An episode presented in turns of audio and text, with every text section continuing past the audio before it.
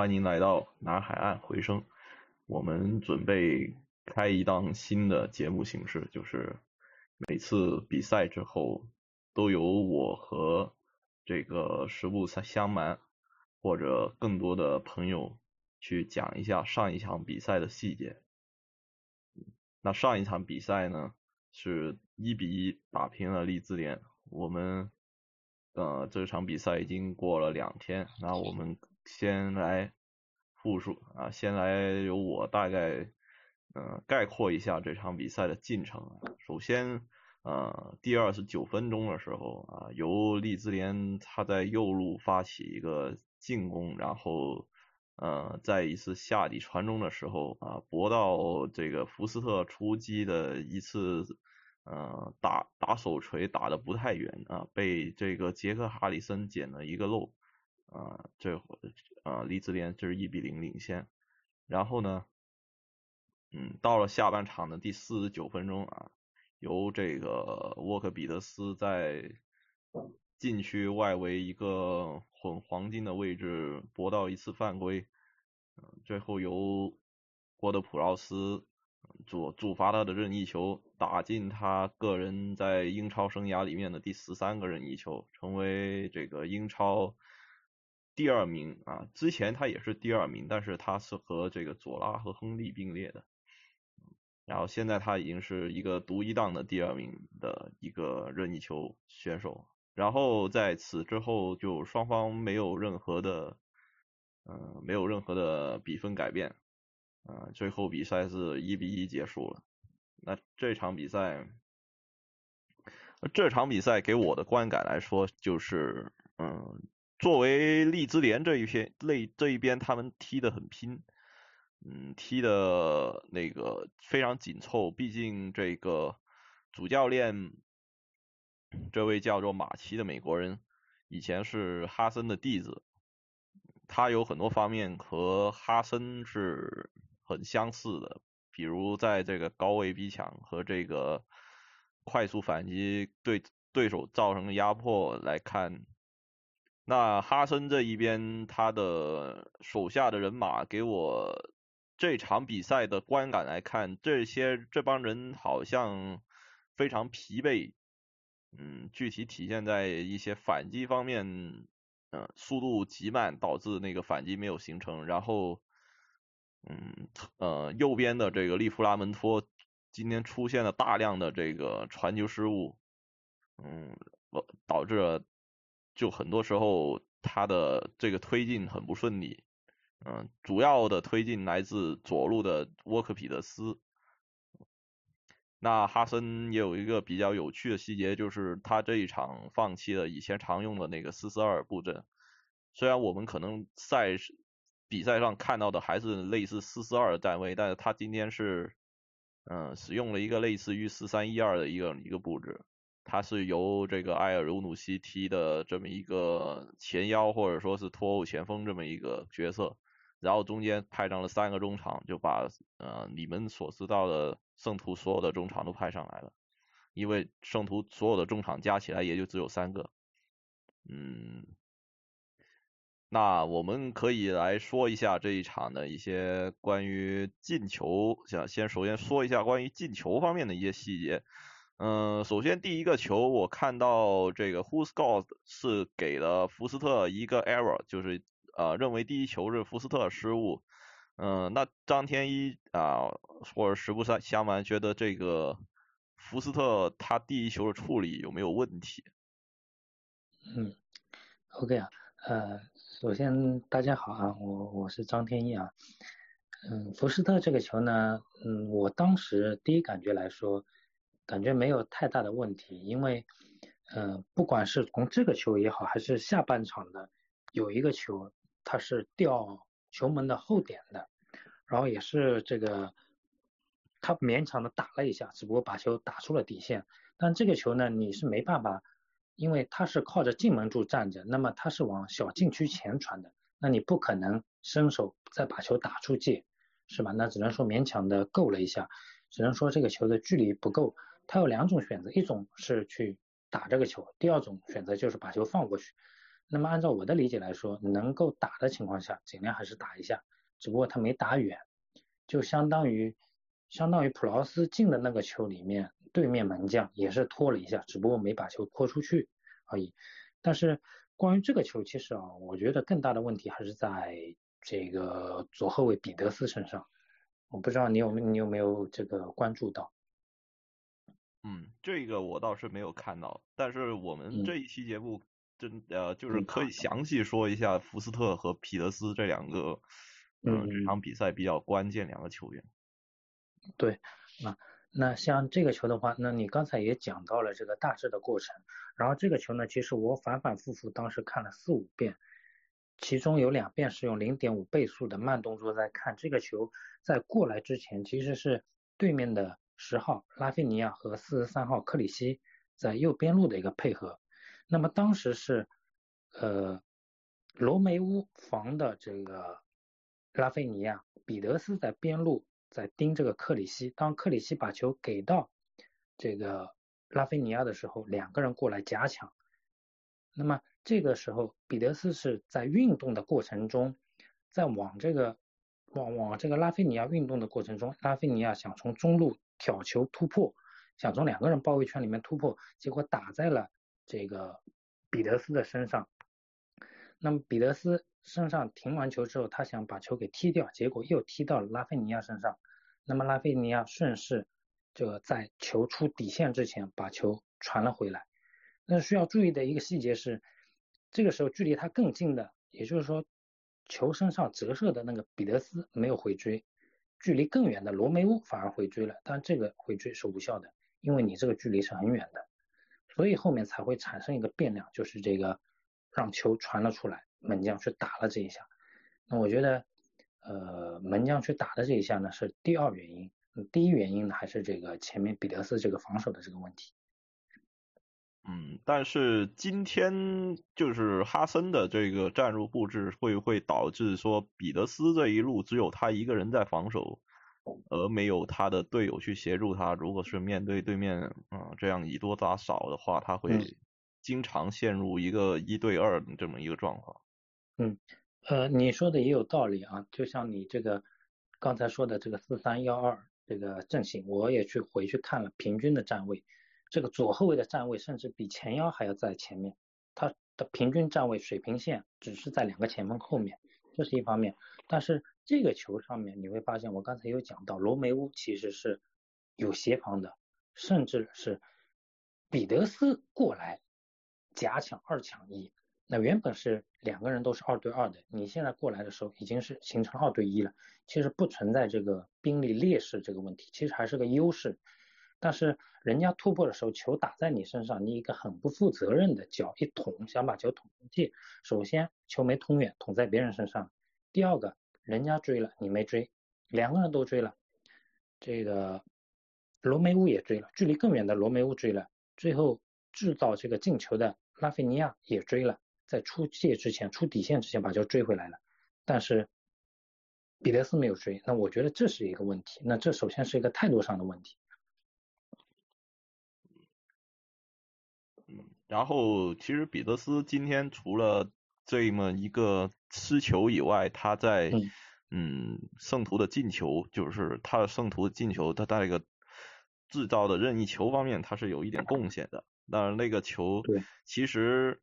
彼得斯他在左路他是突破居多，但是我的我的观感是他的突破总是把球带到人堆里面，没有办法传出来。那那一球其实也是一个很强行的突破，他在边路突破的时候已经是磕磕绊绊，然后他把球顺利带了出来之后，他又一次带进四个人包夹里面，然后他制造了一个任意球。虽然说他的那个结果是好的，但是是不是说他这种用法会有一点盲目？对，那你你在四个人的包夹之下能拿到一个任意球，这已经是最好的结果了。这 这已经是我们能够预见到的最好的一个结果了。当然，如果裁判不吹的话，可能也不会有后面这这个这个进球。所以，嗯，就像你说的，他容易带到人堆里面，其实还是一个最根本结底的问题，你这个处理球的问题。你比方说，我一脚处理球把球踢掉，别人传给我立马把球出掉了，永远不存在你被包夹这个这个事情，是这样吧？人家不可能在你这个准备接球的时候就已经有四个人过来包夹你，那是不可能的，绝对不可能出现这种情况的。那如果我这时候四个人包夹过来，我一脚处理球把球给转移掉了，那你其他地方不就全空了吗？对吧？总共你场上踢球人只有十个呀，所以你你如果是陷入包夹的，总是会陷入包夹，那一定是你的踢球方式出现了问题。就好像之前这个落场的时候，下场的时候，这个瓜迪奥拉拍了拍这个雷德蒙德说：“哎，小伙子，你踢球不能这么踢，是吧？”当然，呃，也有优势，就是那需要一个爆点，比方说像之前这个特劳雷在狼队的时候，他永远是一个爆点，但是他的传球。他的这个射门也是被人家比较所诟病的一个问题，所以这方面自己球风方面还是有一点问题吧，我觉得。嗯，但是其实哈森他把彼得斯今年这个用法，就是让他呃首先是踢左边，然后可能再让他的突破进攻方面贡献更大，甚至做一个进攻主导者，就是爆点这样的角色。最终也是因为，呃，可能也有别的原因，就是呃，这个阿诺德和詹姆斯缺席的情况下被招入这个英格兰的国家队。那其实对于他个人来说也是，嗯，也是也也是一个进步，就是他拿到了第一次那个国家队参赛资格。但是他的。目前的这这种状态，就是他在防守上可能贡献会稍微少一点，然后进攻上面贡献要更加多一点，甚至成为整个球队一个进攻的一个核心。那其实这个用法，嗯，你觉得有没有有没有问题，或者是他他是可以改进的，还是他是一个很权宜的一个方法？呃，提高是肯定有提高的空间的。你比方说以这场比赛的这个三个边路球员来说，在利兹联那边有一个拉菲尼亚，还有一个詹姆斯啊，曼联过去那个詹姆斯，然后南安普顿这边呃主要边路这个突击手这个呃彼得彼得斯吧，对吧？那么他们三个人来讲，那我觉得最最最最厉害的应该是拉菲尼亚，其次才是彼得斯这种类型。那当然，彼得斯，你说这个类型不行吗？也行，他总比詹姆斯好。上半场如果说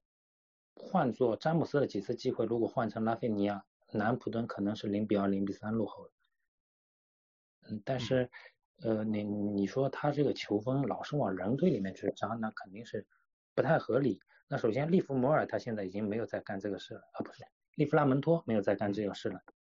我们上半程在回顾总结的时候说他。这个过了中线之后，老是喜欢往人堆里面扎，但是起码这几场比赛他没有出现这个情况。呃，但是利弗拉门托也有提高的空间，就是我这边梳理了一下，他这边的传中三四次的这个传中机会全部都没穿好，但是起码没有这个在在这个猛冲猛撞这样在在在搞。嗯，好像利夫利夫给我印象比较深的是他有一脚是直接。给了呃，就下底一个大空位给到中间，但是布罗亚他好像他把球给到了布罗亚身后，导致他要伸脚往后捞那个球，然后最后是没有打准。对，是的，有这么一次机会，是在第八分钟的时候啊，第八分钟的时候他在右路的高速突破啊，但是这个落点有点偏后，亚当斯只能这个。回，嗯，当时亚当斯啊，亚当斯亚当斯这个接应点，当时亚当斯接应点，然后他要回撤，回撤的过程中他没办法再背身射门，然后只好再回做，回做的话是阿尔尤努西跟上射门的是阿尔尤努西，但是打的太正，被门将这个这个这个是另一个，这个是嗯，所以那这个球呢，那所以还是，当然不光是这个球，他也有这个传中球，也有传中球传出传的这个过大的。也有这个被对方门将直接没收的，也有，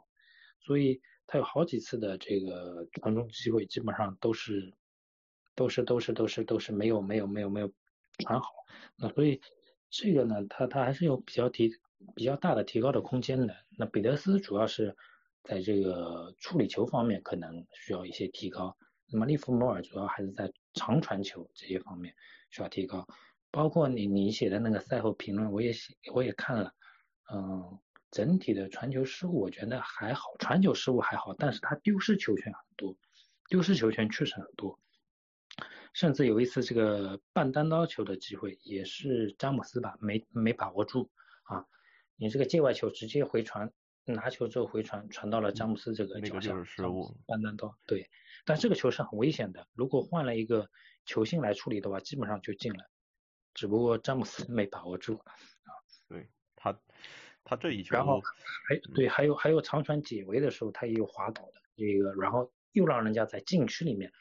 你在禁区侧面的禁区线上解围滑倒，让人家再在禁区里面拿到射门机会啊，这这这两个球都是非常危险，下半场可能还好一点，上半场完全没进入状态。嗯，那其实哈森就是他。特别是这个四三幺二这种战术，他肯定是非常依赖两个边后卫，但是可能两个边后卫在嗯在进攻或者防守方面都没有达到哈森的那个战术要求，可以这么说。是这样啊，四三幺二呢是中路渗透，连续的中路做配合，因为最核心的他这个四个中场是个菱形中场，也就是任意三个人。拉出来都是个等边三角形，然后在这种情况下，他就是寻求连续的这个二过一、二过二的这个配合，然后去进行中路渗透。但是这场比赛基本上我没有看到。其次，你说的这个边后卫助攻，首先是要在中场的这四个人拿到住球的情况下，特别是两个侧后腰能拿得住球的情况下，边后卫才会套上进攻。如果中场拿不住球，你边后卫套上进攻，那么你。后面上去之后留下的这个空当，就是个非常大的这个问题，谁也补不了的一个问题。就中后卫出来了，那么你首先只有两个中后卫，不是三中卫，对吧？所以这方面，这是这是这是这场比赛体现给我的这这个观感。其次，我赛后我也去翻了一下，南安普顿这场比赛十四脚射门，十四脚射门有六脚是通过定位球拿到的，也就是说将近一半是通过定位球拿到的。他阵地战的进攻基本上是没有的。嗯，那反过来看，利兹联这边，他的阵地战进攻有九次，十二次射门里面有九次是阵地战进攻，还有两次是反击的这个形成了射门，所以他基本上百分之九十以上都是通过这个阵地战来打渗透、来打反击。但是南安普顿这边最重要的一些威胁有将近一半是只能通过定位球，那我觉得这是个问题。你你你如果阵地战打不进去的话，你这个四三幺就是个形同虚设，嗯，没有你你玩不起这个花火，没有这个金刚钻，揽了一个瓷器活，就这么一回事儿。嗯，那其实，在那个普埃尔时期也是玩过，你看也那那是天天都玩四三幺二，不过当时的这个幺当时是。塔利奇，而昨天啊前天的这个艾尔努西给我的感觉就是他经常在中路拿到球以后，他很快马上把球给出去，而且给的线路也不是说很好的那种线路啊。他埃尔尤努西这个球员给我感觉他是嗯没有做那种攻攻击手的那种自信那种淡定。对呀，在前面几场，在这个圣诞节后吧，这个十七号阿姆斯特朗上来打边前腰的时候，我特意分析过这个四三幺二这个前腰是怎么一回事，是怎么在打。但是这场比赛你有感觉哦？我感觉这个阿尔纽鲁西给我给我的这个观感，这个存在感是比较低的。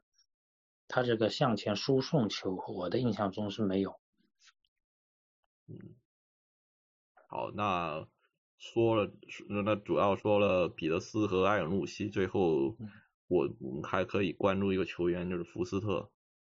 福斯特他从这个十一月麦卡锡受伤之后，他就一直是南安普顿首发门将。那起初有几场他踢的不错，而且中间有有中间有一连串的零封，好像是啊啊，他的丢球总体来说还是比较少。嗯，那其实。嗯，如果说不谈他身上那个高价合同的话，嗯，你觉得他的定位大概是未来的定位大概是一个什么类型的门将？那首先，首先这个问题问的也挺好啊，但是呃，基本上呢也没有未来了，因为他这个年纪也不小了。嗯，至于这个定位的话，我觉得他一直以来的这个定位，从他从凯尔特人是凯尔特人过来吧？嗯，对。那，从凯尔特人过来之后到现在。其实基本上都是一直一个一个类型的，他基本上都是分角度的一个守门员。他让我想起了以前在 AC 米兰的第三替补门将叫卡拉奇，也是两米零二，他应该是一米九九还是两米零一啊？弗雷泽。两米零一。两米零一，对，一个卡拉奇是两米零二，其实两个人的身高也差不多，风格也差不多。那么像这种身高超过两米或者接近两米的门将，主要还是分分角度就可以了，因为你往那一站，半个门就已经没有了。相反的，你你这个随便一动，我这个往侧面一扑，那么你另外一侧就全部都空掉了。所以一直以来都是他的一些风格啊，有些比较惊险的有些球，特别是近距离的球，你们觉得基本上这球必进了，他反而能扑出来，因为他的这个体积大，因为他的这个站位好，所以基本上人家想把球。绕过他的身体打进去，其实还是有一定难度的。但是你说这个失球，这个失球也好，当然除了这个失球之外，他其实还有一个球也是丢了，只不过又被吹出来了，就是在这个这个这个这个第二十分钟的时候，利兹联的这个角球开进来，他是往内旋的，前点的阿尔纽努西把他放过了，这个球其实他是个错误，他应该把球挡出底线，继续让你罚角球的。他绕过来之后，弗雷泽没有没有绕前绕门柱前，球呢直接击击中了这个前门柱，然后在混战当中，人家把球给打进了，只不过判了这个进攻队员退人在先，所以这个球也不算。所以这两个球一对比呢，就是一个是主动的这个出来要这个球，后面这个球呢是没有主动的去拿这个球，所以你你说你说这个放过去。行吗？也行，但是放过去也非常危险。你说不放吧，也容易出现这种问题，因为你这个往往外面一打，不管是扑啊也好，打也好，它就是往点球点，这个点是非常危险的。这个点，你会发现后卫队员解围全部都是往这个禁区角、往边线这个位置去解围，不会去往禁区弧顶这个位置去解围。那门将这个球呢，非常尴尬，除非你把球摘下来，但是这个球其实是有高度的。有高度，而且是有一定的偏角度。你丢的这个球的，算丢球的这个球，你你想把它摘下来是很难的，那只能是打一下。所以，所以，但更多的这个问题，我觉得还是彼得斯的这个问题，不是这个弗雷泽的这个问题。嗯，那你觉得对比另外两个门将，一个麦卡锡，还有那个谁啊？卡巴列罗啊，对卡巴列罗啊，对那对比这两个门将，就就只就不说别的，就只只说这个赛季，你觉得福斯特他的那个优势或者说劣势在什么地方？哦，一个一个来吧。那个麦卡锡吧，麦卡锡他其实是那种你不要指望他给你一些惊喜的那种门将，他只能说六七十分的这种球我肯定能接得住啊，他不会有大的失误。但是角度稍微刁一点，这种球就必丢，就相当于是普劳斯进的这个球，如果让麦卡锡来守，守十次，我相信他能丢九次。即便是对面的这个梅斯利耶还摸了一下，那么如果是换了麦卡锡来，基本上很有可能估计百分之六七十连摸都摸不到这种程度啊，你不用指望给他太大的这个惊喜。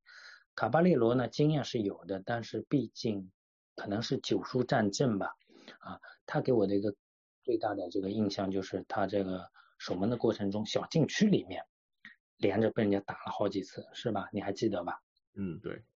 那么这种情况是在什么地方也有一个类似的出现呢？在你南安普敦打这个小蜜蜂啊，这个布伦特福德的时候，他们的这个替补门将啊，费尔南德斯也是一样的，在小禁区里面被贝德纳雷克绕前顶了一个近距离的一个头球。所以小禁区的这个制空，这个绝对的这个控制权是非常重要的。包括德赫亚刚来英超的时候也是被人家这样欺负的。那现在这个卡巴列罗也是被人家这样欺负。那我觉得这是一个本质的区别，是一个主力门将和一个替补门将的这个水平的这个区别。你发现吧？如果是换了今天的梅斯利耶也好，还有之前的这个皮克福德也好，南普敦往小禁区线内传的球全部都被门将没收掉了。那么弗弗雷泽福斯特也有这种能力，把这种高球小禁区内的球全部都覆盖掉。其实理论上，只要球进了小禁区，全部都是门将的这个这个处理范围。理论上确实是这样子的。嗯，确实，呃，我觉得福斯特他刚刚坐上主力的时候，呃，看上去好像对那个禁区的那种出击还没什么把握，但是，呃，他表现特别好的那几场比赛，他对传中的拦截是预判相当准确的，都是不会放过那个传中的球。但是你你说出击吧，他其实基本上不出击，即便在单刀球的出击的情况下，他也只出到禁区线还差五米左右的这个位置，你会发现嘛？然后他是用基本上都是用身体能挡出去的单刀球都是用身体挡出去的，而不是各种的神扑或者是这个像诺伊尔一样提前的这个启动在禁区外把球拦截掉也没有，他基本上全部都是在禁区内用身体这个两只手撑开。把自己整个身体扩大到最大的这个幅度，然后尽量去分角度，分得出去分出去，分不出去就没办法，就这么一回事。嗯，那我觉得，包括门线上他也是这样处理。嗯，福斯特这个门将就，嗯，给我的感觉就是，如果他愿意降薪的话，那。啊，我明年还是会给他一个替补位置，然后另外两个门将的话，明年应该不太适合再留下来了。我们可能买一个主力门将，然后让这个福斯特来做替补，这样的配置是比较合理的。他是他现在年薪是多少？好像他不说年薪，还是周周薪，起码不少于六万吧？我记得。六万周薪那也就是三百万，三百多万，那还是蛮奢侈的，其实。嗯，对，蛮奢侈的，在这个弱队门将里面。他跟对他跟这个应该至少跟沃科特是一个水平线上啊，当然是沃克特这个 大包袱啊，是吧？嗯，包括包括你说这个再拿一个主力门将来让他打替补门将，首先对弱队来说这个是蛮奢侈的啊。麦卡锡当一个替补门将应该也是差不多了，在过去的这个麦卡锡之前在。也是游走于主力和替补之间吧，这些年了，有十几年的英超经验了，基本上他也全部都在游走于主力和替补之间啊，其实经验还是蛮丰富的。你说一定要升级吧，也行，但我觉得不是南普敦的当务之急。南普敦当务之急应该还是在攻击线上有很大的问题，特别是这场比赛暴露出来的。嗯，那那你的看法其实就是把福斯特直接续下来当主力门将得了。嗯，首先起码他他目前的这个状态应该是还能再用一年，对吧？下赛季下赛季再看吧。即便他比方说下赛季出现降状态下滑，麦卡锡当个保级队门将，问题应该也不是很大。所以当务之急，那当然你如果有钱把十一个阵十一个人的阵容全部都升级一遍，那我当然不反对。如果是经费有限的情况下，我觉得门将不是这个当务之急。你不觉得这场比赛下来，这个南普顿进攻非常有问题吗？我觉得利兹联都踢得比南普顿要好。是，确实。南普顿的射门射门次数其实是比比比比利兹联要多的。虽然上半场是利兹联的射门占优，但利兹联没把握住。但是我刚才也讲到了，南普顿的整个十四脚射门，有六脚是通过。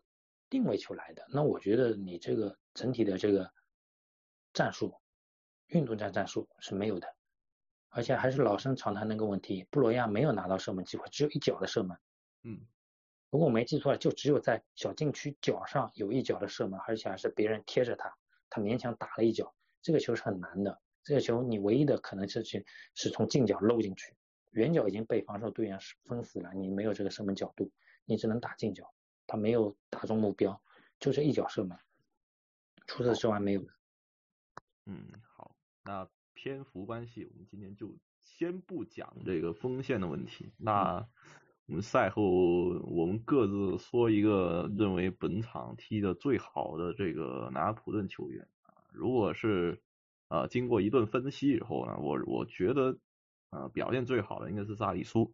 呃，他他是对于他昨天对于后防线那个保护还是做的挺不错的，很多的呃很多那种呃可能出脚会有点球风险，或者说拿吃牌风险的那个，他都出脚，并且出的很准，没有让这个裁判拿到任何的啊任何的这个吹哨子的机会啊，几乎没有。嗯，所以他其实还是还是这么一个后防线上一个定海神针吧，啊。对，萨利苏其实下半场的表现还是比较突出的啊，跟以往这个巅峰时候水平差不多，但是上半场也被打穿过好几次。嗯，他上半场这个觉得，嗯，踢的最好是谁？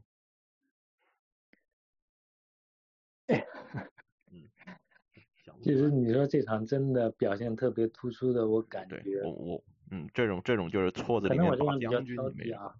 啊啊，普劳斯主要是有一个进球，除此之外，他给我的这个存在感并不是很强。嗯，特别是我这一通看下来，其实我有注意看他的有些防守方面，基本上只是人到了，但其实真正的作用没体现出来。你说彼得斯制造了一个进球吧，但是。呃，其他有些方面更多的一直在丢失球权。那么锋线上，亚当斯其实还是蛮积极的，可能还是能力不够。我觉得亚当斯还可以吧，他整体的这个态度方面啊，整体的这个处理球的一些积极性方面还是可以，只是能力没有达到。我相信他的有几次机会，如果给到布罗亚的话，应该有机会能够拿到进球。但是布罗亚。这场比赛没有获得太多的一些支持。嗯嗯，所以，你认为你你认为所所有人都踢的比较啊都比较平，对对，没有特殊啊。当然，我我我认为萨利苏也是一个错子里面拔将军的一个选项，毕竟这对他他上半场踢的是可以的，上半场是完全可以的，不是什么很不是这一场比赛不是踢的非常好啊。不是踢的非常好，但起码是靠这个蒲老师，呃，一个任意球，嗯，拿到一分啊。当然，这这种球还是很关键的啊。哪怕，所以其实这个时候其实也是显示普老师他这么一个球员在一个球队里面的价值吧。虽然说可能他在其他场合没有什么，嗯，看上去好像没有什么用，但是。呃，关键时候啊，他是能给你拿下一场平局，或者是一个一次一比零小胜的那么一个人。嗯，然后，OK，嗯，十七号阿姆斯上，他是在六十多分钟之后才被换下来。你你有没有觉得这个这个战法四三幺二的这个战法为什么不用他来打这个先发呢？我也觉得很奇怪啊，特别其实还有一个人就是雷德蒙德啊，我没有看到为什么他这一场连大名单都没有，是不是受伤了？嗯，我觉得这今年的话，其实攻击手啊那个进攻中场最好的应该是有雷蒙德雷德蒙德，但是阿姆斯特朗也好啊，他比埃尔尤努西要更好啊。对，基本上这一场的中场这个四个人啊，我感觉除了罗梅乌在。犯规，还有下半场有几次出球的话，其他人基本上都是没有什么存在感。嗯，所以说，嗯，总总体来说，他的他们的体力是看上去体力都是都是体力很吃紧啊，有很多球，嗯，我不觉得是意识问题，而是他们很多能做到的东西没做。那那我姑且认为是很多人可能去踢这个国家队比赛，导致他们或者说有的人放假放太多了啊，就是就国家队比赛期间那个没有好好训练啊，对集对比赛那个集中程度太太低，嗯，我姑且这么认为啊，到看看后面会怎么样，嗯，那么就我们来说一下，就是后面后面比赛的一些小展望吧啊，我们。后面还有九号对阵这个切尔西，十六号对阿森纳，可以说接下来两场是比较难打的比赛。但是只要闯过这两关，接下来就有点一马平川的感觉了。就是伯恩利、布莱顿、水晶宫、布伦福德、利物浦、莱切斯特。嗯，总体来说后面和后面的比赛拿分还是比较，应该还是拿登，嗯，起码拿拿三十八分不难吧？现在还有两分了。嗯，但是呃，然后下一下个星期我们会对这个切尔西，呃，切尔西的赛程的话，他呃周中明天是要踢这个皇马的，所以他的现在的他的那个呃重心还是要要和这个马皇马这两回合比赛把拿下来啊。到到了中间对拿普顿这场比赛，有可能不一定会。呃，不一不一定会把所有所有的精力放在上面，这是这也这也不失为一个机会，特别是考虑到他们啊对布伦特福德一比四啊大败啊，可以考虑到他们目前这个呃球队方面可能呃也是有一点松懈的啊，再加上他的这个欧冠两场大战这么一个拖累，所以。呃，下个星期虽然说切尔西比较强大，但是我们还是可以期待一下，能不能拿到拿到一甚至三这么一个结果。嗯，当然有一个不好的地方是你对切尔西的话，布洛亚上不了啊，上不了。嗯，那这种情况下，呃，那张天一觉得下一场比赛会怎么样呢？如果是根据目前这种来猜测的话，目前给的这种条件啊。嗯，就如小虾所说啊，那个按照切尔西的经历来说，他有很大的大概率可能会有三到六七个人的这个主力轮换吧，啊，打你南安普顿的时候啊。但是，嗯，又反过来讲呢，像这种豪门的球队，他的板凳深度还是可以的。你比方说，他丢一个替补给你，OK，他丢了一个卢卡库给你，你顶得住吗？那你也受不了啊，对不对？所以。还还是要看临场状态吧。像如果以这场比赛的这个状态来讲的话，特别是上半场，这个詹姆斯得到了这么多的绝佳机会，如果是让卢卡库拿到其中的一个两个，那我觉得如果是零比二、零比三进入下半场这个比分，那南安普顿就会非常非常难打啊。当然，呃，切尔西其实他现在的整体的内部的情况也不是很理想。这个东西咱们也很难说，他到时候到底有多少的这个激战力在里面啊？主要呢还是打好自己，我觉得还是要打好自己。嗯，现在还是有一定的时间给这个哈桑许特尔去调整一下，特别是在这个阵阵地战的这个办法中，你不能永远指望这个定位球，特别是如果你打强队的话，你本身的反击机会就少，然后你定位球的机会可能更加少。那么在这种情况下，你如果再想要去投一到两个球，然后又指望后防线不丢球，那还是蛮难的。我觉得还是应该把节奏控下来，自己的一些东西打出来。你比方说你打四三幺二，那你就中路渗透。但是你反过来讲，我在场上看到的更多的都是边路的突破或者边路的传传中，左边路更多的在突破，右边路更多的在传中。他的。整个进攻效率里面有百分之四十左右，四十左右都是左路的这个进攻。那么你摆了一个四三幺二的中路平推的这样一个阵型，显然是不合适的。我觉得他可以再考虑一下，再调整一下吧。嗯，那那你说的都相当的，嗯，说的都已经相当的完完整了啊。那其实。布伦福德这个球队，他能四比一击败切尔西，有一个很重要的原因，也是，呃，这个埃埃里克森的加盟，他就特别是埃里克森这种球员，确实也是目前圣徒所最需要的一种类型嘛。就像我们这一期这一期节目呃反复提到过的这么一个中场的，呃，缺乏创造力、缺乏这个控球能力的这个问题。呃，可能埃啊埃里克森针对这一方面对切尔西造成了打击。那么圣徒，呃，有没有在在没有这一类球员的情况下，能不能对切尔西造成一些杀伤呢？呃，那我们期待就期待下星期的比赛吧。嗯，那么我们啊这一期啊第一次的赛后节目啊也是这么这啊也也有讲到这里啊。那我们下一期啊下一次比赛之后啊我们再见啊。大家再见。啊